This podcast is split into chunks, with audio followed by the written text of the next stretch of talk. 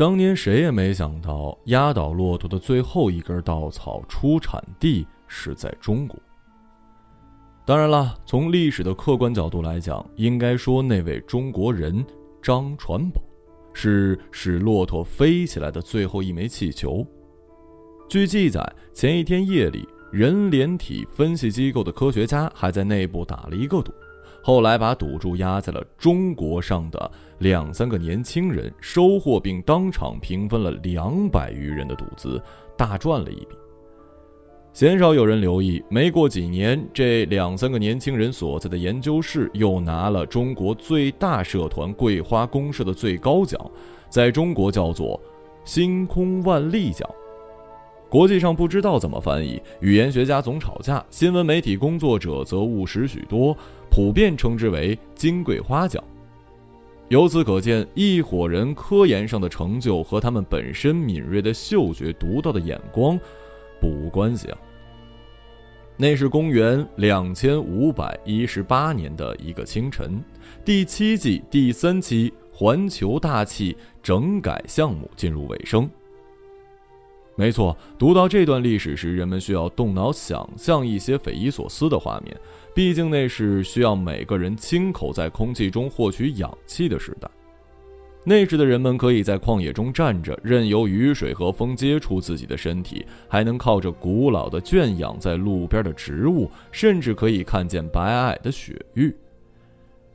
这确实抽象了。总之，当天的空气中残留着碱性中和剂的辛苦味儿。城市的天际线上，几艘飞梭器亮着储液罐耗尽时特有的橙红色灯光，恰好融入了朝霞的橙黄之中。归营而去。人类自由总公社的监控人员，二十七岁的英国人威廉布莱克，端着一杯豆浆和一份中国产的夹饼，坐在了显示器前。正是他，当天一百三十七个在岗监控人员中的其中一个，第一个观察到了公共邮箱上亮起的崭新红点。他颤抖着右手点开那封邮件，发件人来自于山西大同平丘。他们宣称自己在撰写邮件的前两个小时决定放弃国籍并加入人类自由总公社。邮件正文内内容显示，这一阵子这位姓张先生的家庭人员得了一种怪病，附近医院治疗无果，久病成医的他们也不愿再尝试任何看起来差不多的骗钱疗法。绝望之中，他们听人指点，在人社国际通网上发出求救信号。幸运极了，来自于非洲肯尼亚的热心好人——肯尼亚萨沙丛林游乐园公司巡逻队的队医古吉瓦提安戈先生发出了响应信号，并提供了一整套详细的解决方案。原来，中国山西大同张先生一家感染的是一种新型 RS 四九黑豹变种病毒，原本只会对猫科动物有病理危害。在对张先生一家积极实践人总社关于国际公民自觉隔离的呼吁表示认可的同时，田哥先生还邮寄了一些早已停产的 RS 四九豹人专项治疗药品。这些药品由人社总社属性的美丽联络三千公司承运。搭乘当时已经投入量产的 T 一型速达胶囊体，于三小时四十八分钟之内从肯尼亚国家总调度站到达山西张先生手中。张先生说，他在接到病毒说明书和药品的时候，在家人逐渐从焦虑和病痛中，在家人逐渐从焦虑和病痛中走出来的时刻，在目睹小女儿脊梁上大量的红斑起泡溃烂结痂自然脱落的瞬间，他认定。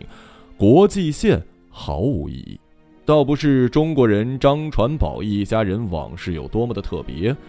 和所有加入人总社的人一样，每个人都有他们投身人总社怀抱的最初动机以及背后的故事。只不过张先生一家十三口人的加入，在数字上有一个巧合，他们的加入刚好使得人总社在市社员总数突破二十一亿人关。正式超越了一切国家、执政党、在野党、恐怖组织以及一切社团，成为地球上最大的统一人类团体。这样说来，对其他那些为人总社奉献青春的无名英雄来讲，实在有些不公平。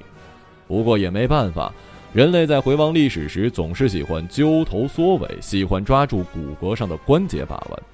盯着那些故事的拐点仔细回味，这是人的性质，或者说是天性之一。但我们要知道，人总社从来不靠拉关系、喊口号、扯网络、发福利来累积成员。和获得中国张先生认同的过程一样，他们是依靠自身的先进性、充沛的人类命运危机感以及灵活迅速的自身革新，才一步步蜕变成为人们心中所向的大组织。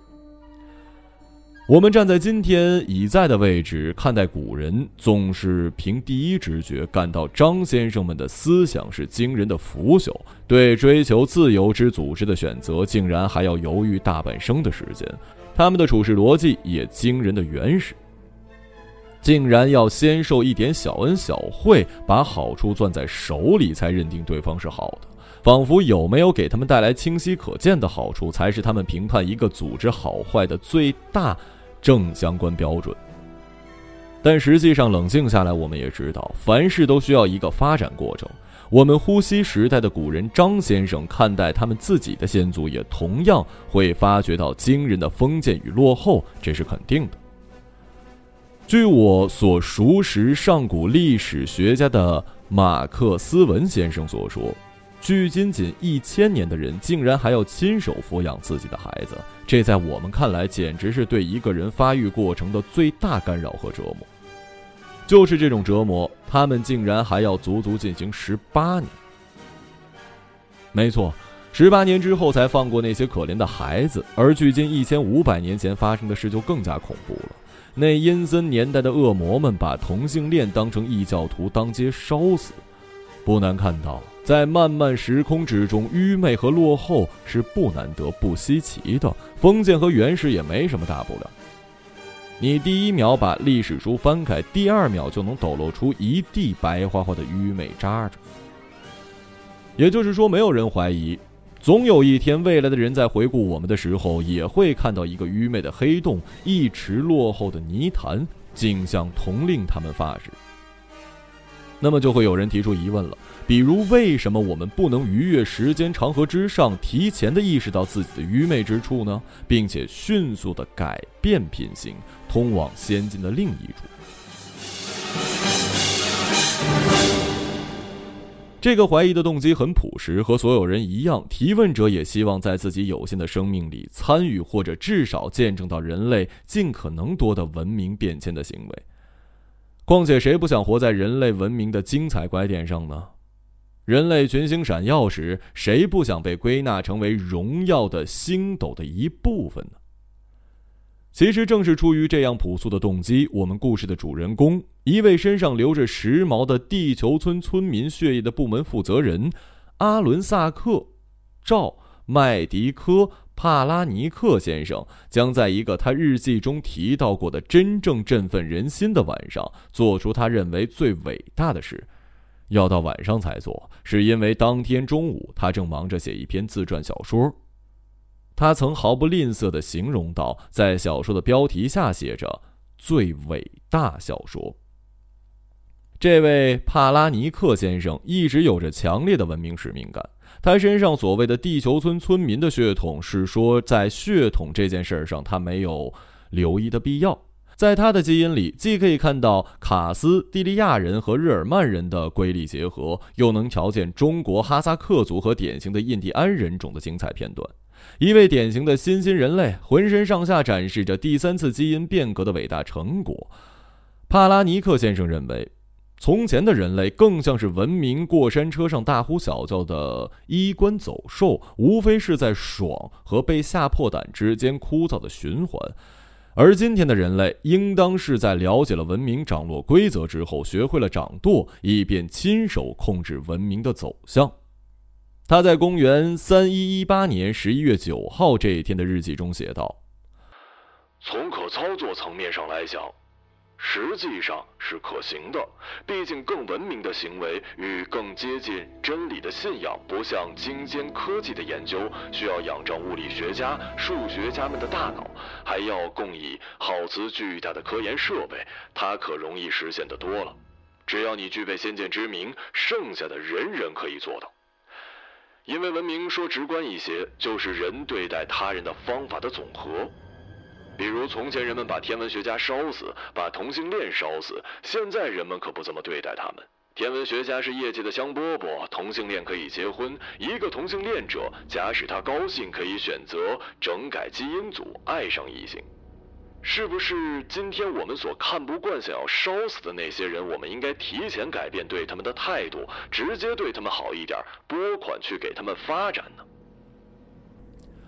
当天写到中午的时候，他停了笔，叉着腰在卧室里看了看全息的古代南极，吹了一下逼真的冷风。接着，他又在人总社繁衍总局的社区餐厅吃了午饭，像往常那样要了西班牙馅饼风味的蛋白质和啤酒风味的营养液。精神微醺时刻，帕拉尼克先生又迫不及待地在社区餐厅连接卧室里的记录仪，用脑电波传导出后文来。很显然，这听起来虽然有点道理，但隐含两个致命漏洞。第一，现在我们想烧死的人有那么多种类，谁能预见他们中谁才是对的？这种事情宁可错烧一千，也不能放过一个。写到满意之处，他在公共场合大声的念叨，并发出诡异的笑，已经有些失态了。不过，这是脑波传导公司的新用户普遍要犯的错。他们总觉着要念出声才能写得进去，其实完全没必要。只听他继续故作神秘、谨慎地念叨：“要知道，和乔尔丹诺、布鲁诺。”采科、达斯科里、塞尔维特等人一起被烧死的，还有邪教女巫、恋尸癖者、盗国者、叛国贼。从某种意义上来说，普罗大众的愚昧基底正是人类文明最好的免疫系统。它以严重的迟钝性和排他性来筛选真正的黄金。既然是筛选，就必须一个缓慢而耐心的过程。第二，从前人们连氧核糖核酸双螺旋结构都不知晓，更无从明白一个人的性取向正是基因中碱基对的排列所决定的。当然不能做到敞开胸襟了。而后来的人们正是因为科技的进步，才拓宽了视野，了解了遗传的原理，从而改变了看法。所以在文明发展这件事上，人类永远投不了机，取不了巧，更别提越过科技提前深耕了。冰冷冷的科研和热腾腾的文明，两者陪伴飞行几千年，双螺旋上升，谁也离不开谁。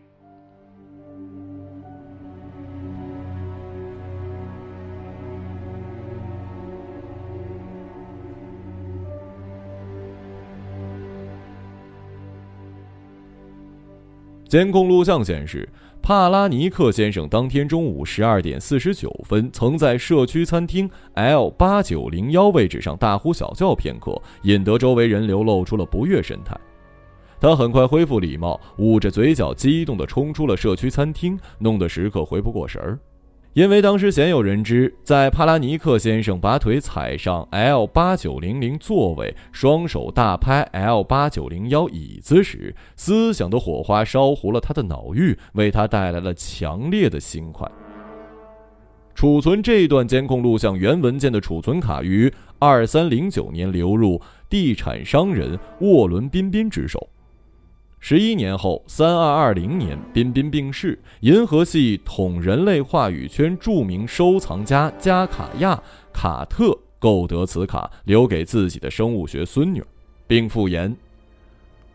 视频里的人在社区餐厅做出了怪异动作。有一天，如果你有机会为真理欢呼，你便会同他起舞。但这位孙女英年早逝，命运极限帆船赛场。储存卡几经倒手，倒数第二位拥有者是千年传承的瑞士财团。他在保险柜中又待了三十四年又七个月之久，才重见天日。终于于三三零二年在纳斯湾星际中枢拍卖公司亮相，被一位代替神秘组织出席的机器人买走，以三小时七分零一秒的时间晶体交易。著名画家朱诺莱因河先生正是一睹原版视频真容之后，才才思泉涌，以未开发的飞禽零七星球的第三颗实性卫星为画板，绘下了著名原子弹精细轰炸浮雕作品《拍桌子的人》等。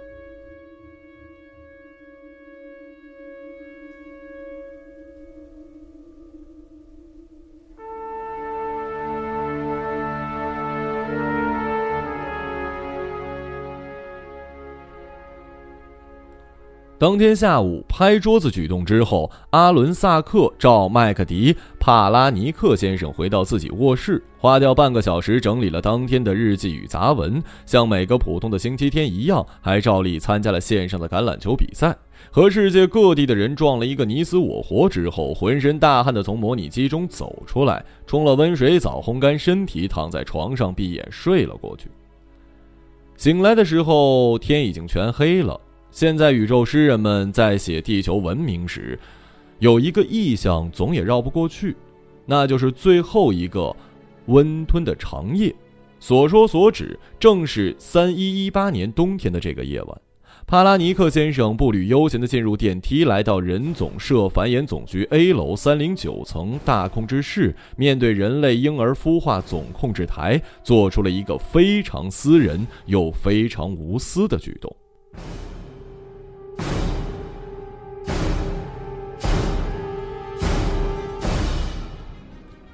这件事情的过程有两种说法，一种是用繁衍学专业的名词来描述，那么帕拉尼克先生所做的就是利用自己的执行权，擅自的、不经申报的为所有将在三一一九年统一量产的人类新生儿设置了完全相同的基因。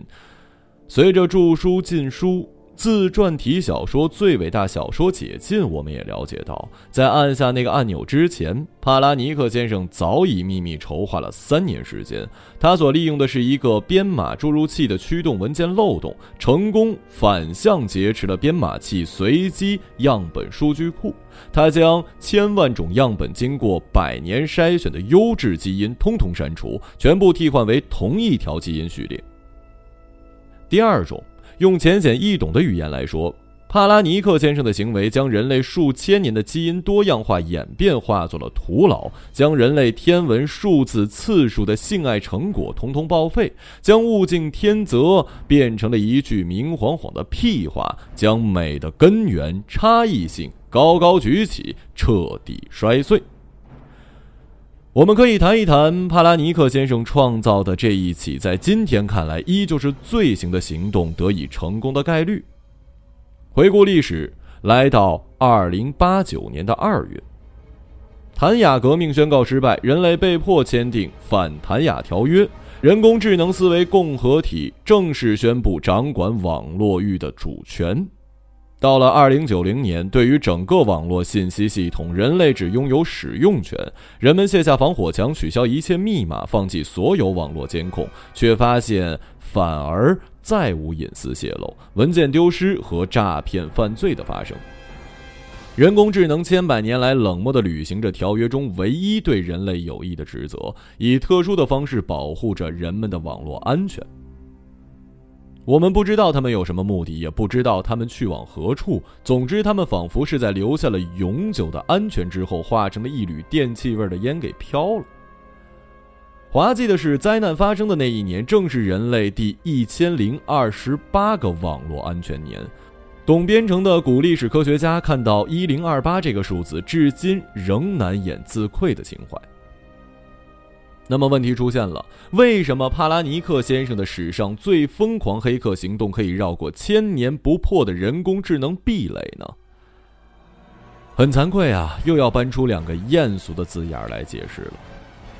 人性。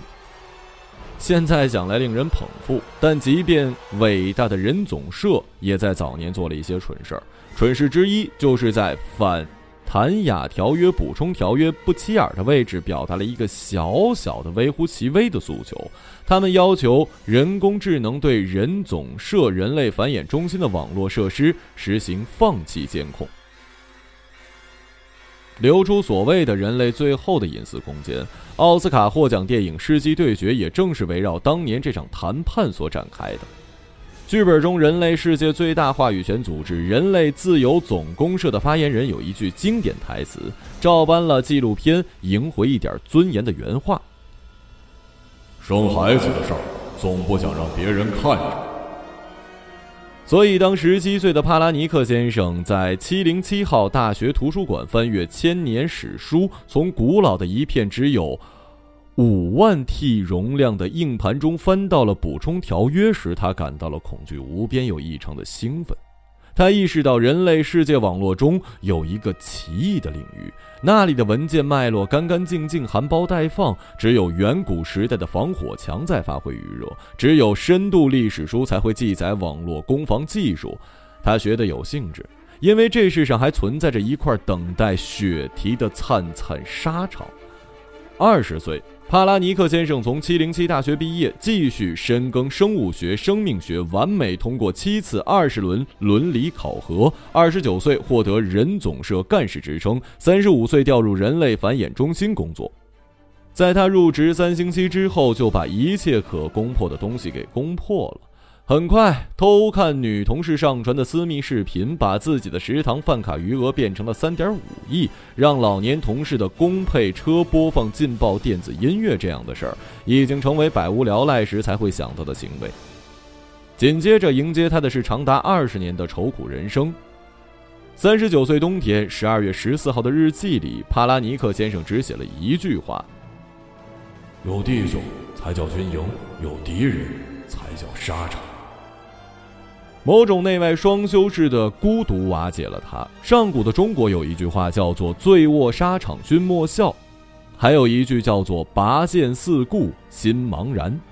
两句合并就是帕拉尼克先生所经历的人生。漫长的抑郁里，他没有婚姻，没有爱人，鬼使神差，竟一身扎入了文明史中苦读。并奇迹般的于苦海整体性的波浪中发现了他的敌人，一见如故，热泪相迎啊！这是一名真正他看得上的敌人，一名他愿意用哪怕最后一口气也要提着武器与之战斗的敌人。这个敌人就是他所看到的长期以来阻碍人类进步发展的大恶魔。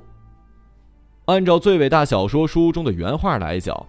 真正信仰自由、谋求发展的文明体，应当正确对待，早日修正进化的自私性与分裂性。我们知道，自私的基因以人类的肉身为跳板，一代又一代的演化，永久地实现着自己的复制跟再生。而这种复制和再生的代价，是人类一座又一座白花花的骨堆。今天。我们的发展停滞不前，科技大多限于选择与辩论，文化大多沉迷于纷争之中，人类文明已经进入了一个瓶颈，我们已经进入了一种不知为了真知而争吵，还是为了争吵而争吵的年代。这个时候，我们该怎么办？很显然，千百万年来，我们都花了太多的功夫与周围人和解，花了太多的精力向优质的人类靠近，即使本质上只是行为靠近。这样努力的人们的生物学后代，那些自私的传宗接代欲望的产物们，在遗产清零的法规下，就凭他们那笨笨的脑袋瓜、丑陋的长相、自卑的灵魂。如果不学着父辈艰难的攀登，磨破头皮，打破阶级的壁垒，继而获得提交基因的资格，就迟早要掉进深渊里，沦为历史的渣渣。我们何不加快这样的洗刷，挑选那些祖祖辈辈都是精英的家族，甄选其中最闪亮的一支谱系，进一步评定出一条位于理想顶点的基因。为他配以最长的端粒、最健硕的体魄，修正他可能偏高的癌变几率，赋予他们各种各样的完美长相，之后让这些注定更加优秀的精品人类去承接我们接下来的历史吧。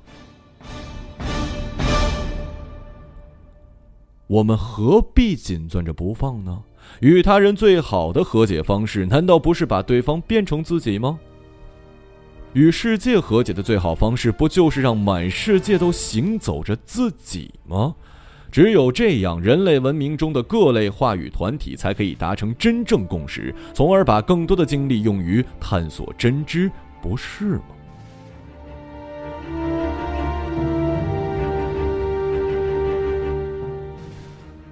第一次看到这段文字的人们，普遍会联想到阿伦萨克。麦克迪·帕拉尼克先生那副扭曲的恶魔嘴脸，甚至会联想到他如何在培养皿中精心培养着自己的小基因们，观察他们时而蜷缩、时而扭动的复制过程，并最终测序、改造复制千万份写入系统。但实际上，帕拉尼克先生即便是恶魔，也不是我们所想象的那种自私的恶魔。诋毁所有人传宗接代的欲望的同时，用极致的方式发泄着自己传宗接代的欲望。他没有这么做，他竟然真的非常专业的使用了陌生人的基因。基因人的主人叫做艾伦明日斯提亚，是艾伦明日学派家族的一员，也是人类也是人类优质基因项目第三实验室种子基因提供人之一。这种做法让我们必须重新审视帕拉尼克先生。我们发现他是在玩真的，真的在奔着他口中那位身世繁杂、名字冗长的敌人而去。再看他的方法，有一些超前，有一些操之过急，总觉得哪里怪怪的。整件事都散发着浓烈的布鲁诺尸体燃烧的味道。你几乎可以预见他的悲惨结局。三一二零年的一月二号十点四十五分，帕拉尼克先生被判处死刑。法庭当场否决未来一小时十五分钟内可能发生的一切上诉。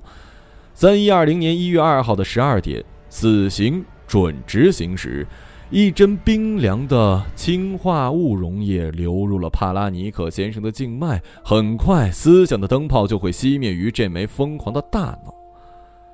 这时候，小说的优势就发挥出来了。在临死的前几天，在帕拉尼克先生仓促完成的小说《最伟大小说》里，他已经提前为自己刻画了一场隆重的葬礼，以群戏的手法描绘了他创造的孩子如何长大成人、功成名就的姿态环绕在他身边，他们又是如何在星河的末尾处轻轻一推，目送自己的遗体包裹着黑帆光轮，像一道精心选择过的伽马射线爆飘而去。成为了人类群星闪耀时贡献光亮的一部分。因此，有两种截然不同的死亡印象。从历史沉淀下来，现在左派画家们依然用针管、科学狂魔、基因养殖场等意象来暗示右派的浪漫主义画家的认清真相，不要再画幻想中的星河以及星河之中漂流的花环满身的老人了。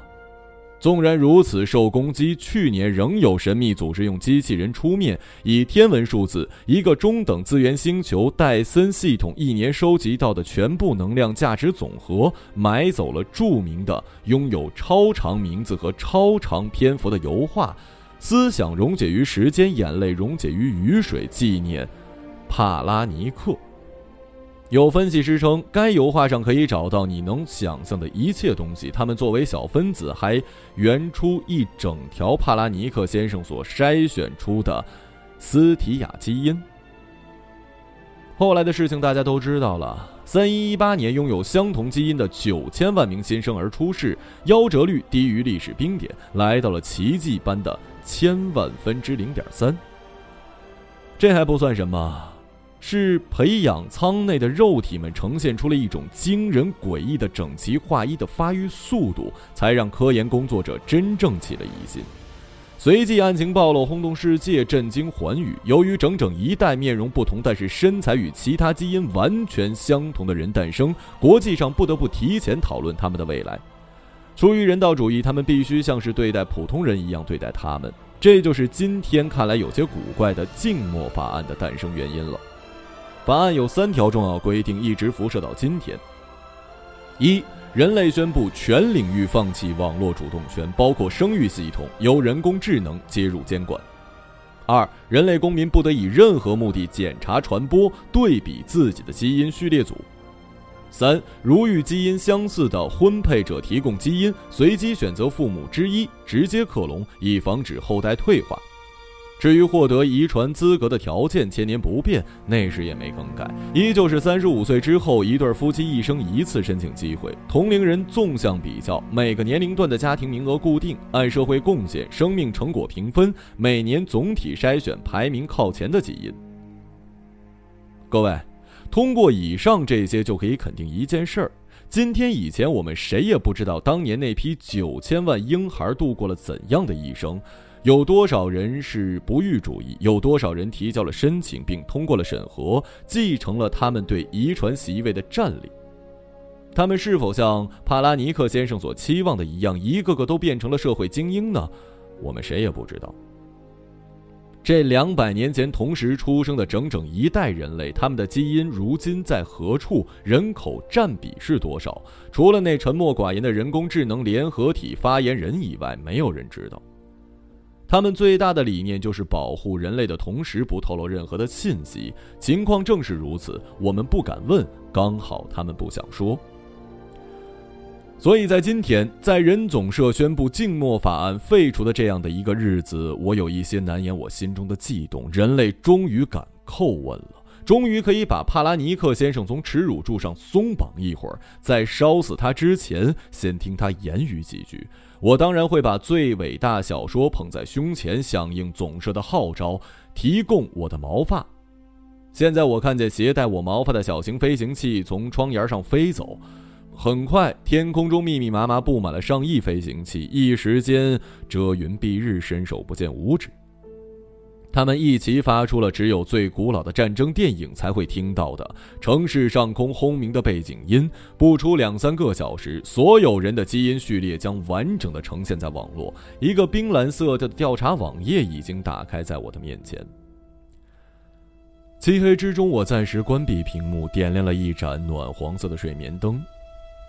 不瞒大家说，我还服用了一些处方镇痛药。他们的小分子已经落入了肠黏膜的法网，坐上动脉的列车直达我的周身，这让我感到困倦、肌肉放松，还有少许的酥麻与愉悦。我可以好好的睡上一觉了。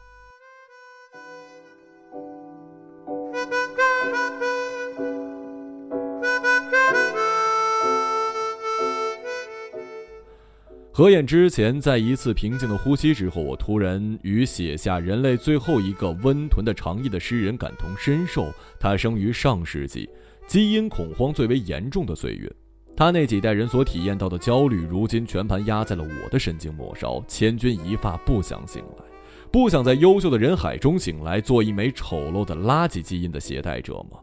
或者是一个拥有千万级别相似人体的复制品？我无法忍受自己思绪的疯狂抽动，很快药效竟然被我的激动压了过去。我一点都不困，甚至一点也不能睡。我走下床，打开电脑，输入自己的公民代码。之后的两个小时，我按了上万次的刷新键。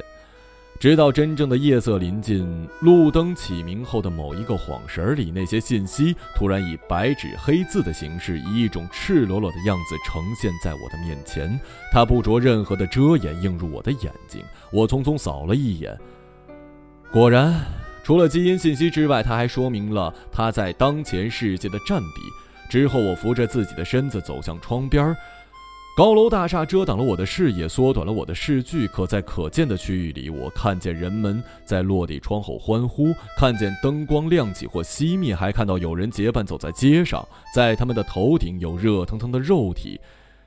面地直飞着。我不知道接下来我该怎么做，只是突然又想起了那本书。我找到它，回到阳台，再一次习惯性的翻开它的扉页。在这里，作者写着一句话。亲爱的好朋友，它的伟大之处在于，没有人会真正认为一本书伟大，除非写它的人就是你自己。良心。